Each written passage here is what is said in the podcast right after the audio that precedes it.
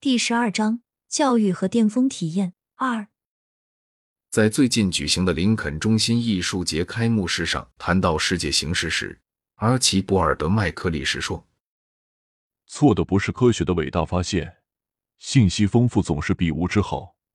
无论什么样的信息或什么样的无知，错误的是信息背后的信念，那种认为信息会改变世界的信念，它不会。”没有人类理解的信息，就像没有答案的问题一样毫无意义。而人类的理解，只有通过艺术才能实现。艺术品创造了人类视角，在其中，信息变成了真理。在某种意义上，我不同意麦克利什的说法，尽管我能理解他为什么这样说。他谈论的是知识的新革命，人本主义心理学的短处，缺少了科学的概念，不仅否定价值中立和中性的概念。而且要实际承担发现价值的义务和责任，依据经验并发现、演示和验证人性中固有的价值观本身。这项工作正在积极进行中。麦克利什的说法适用于二十世纪二三十年代。如果一个人不了解新的心理学，才会觉得这在今天是合适的。而人类的理解只有通过艺术才能实现，倒是真的。但幸运的是，这不再是正确的了。现在，我们有可能收集到有助于人类理解的信息。这些信息包含有价值暗示、矢量和方向信息，以及去往某个地方的信息。艺术品创造了人类视角，在其中，信息变成了真理。我否认这一点。我们最好讨论一下。我们必须有一些标准来区分好艺术和坏艺术。据我所知，这种标准在艺术批评领域还不存在。他们现在开始存在了。我想留下一点线索，一个经验的线索。一种可能性开始出现，那就是我们将会有一些客观的标准来区分好艺术和坏艺术。如果你的看法和我一样，你就会知道我们在艺术的价值上是完全混乱的。在音乐方面。再试着去证明约翰·凯奇的一些优点，来对抗贝多芬或者猫王普雷斯利。在绘画和建筑中也存在类似的混乱。我们不再有共同的价值观。不要费事去读乐评，这对我没用。艺术评论也是，我也放弃了阅读。此外，我经常发现书评毫无用处，标准是完全混乱和无秩序状态的。如果麦克利什说艺术作品通向真理，他所思考的是自己挑选出来的特定艺术作品，但他的儿子可能不同意。然后麦克利什真的没什么可说的了。关于这一点，没有办法使任何人信服。我认为这可能是某种象征。我觉得我们正处于一个转折点，正在转弯处，一些新的事情正在发生。他们之间存在着明显的差别，而这些差别不是在品味或主观价值观上的，这些都是经验主义的发现。他们是正在被发现的新事物，并由此产生了各种关于价值观和教育的主张。首先，发现人类有更高的需求，人类有类似本能的需要，这是他生物学物质的一部分，例如对尊严的需要。对受尊重的需要，对自我发展的自由的需要，更高层次需求的发现带来了各种革命性的影响。其次，关于社会科学，我已经提出了一点：许多人开始发现，物理主义的机械论的模型是一个错误。它已经引导我们去往哪里？去往原子弹，或去到一种美丽的杀戮技术，就像在集中营里一样。去到屠杀成千上万犹太人的艾希曼，艾希曼是不能用实证哲学或科学来反驳的。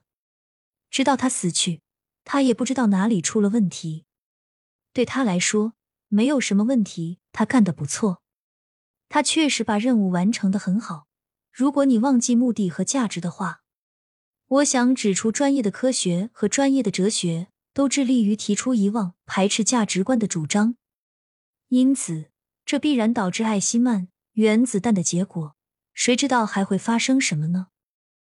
我担心把好的方法或才能与内容和目的分开的倾向，会导致这种危险。我们现在可以补充一下弗洛伊德的伟大发现。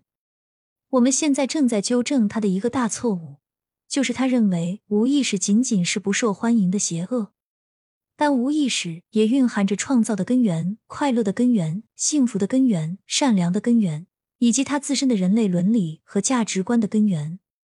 我们知道，健康的潜意识和不健康的潜意识一样存在。新的心理学正在全力研究这个问题。存在主义精神医生和心理治疗师正在把它付诸实践，新的治疗方法正在实践中。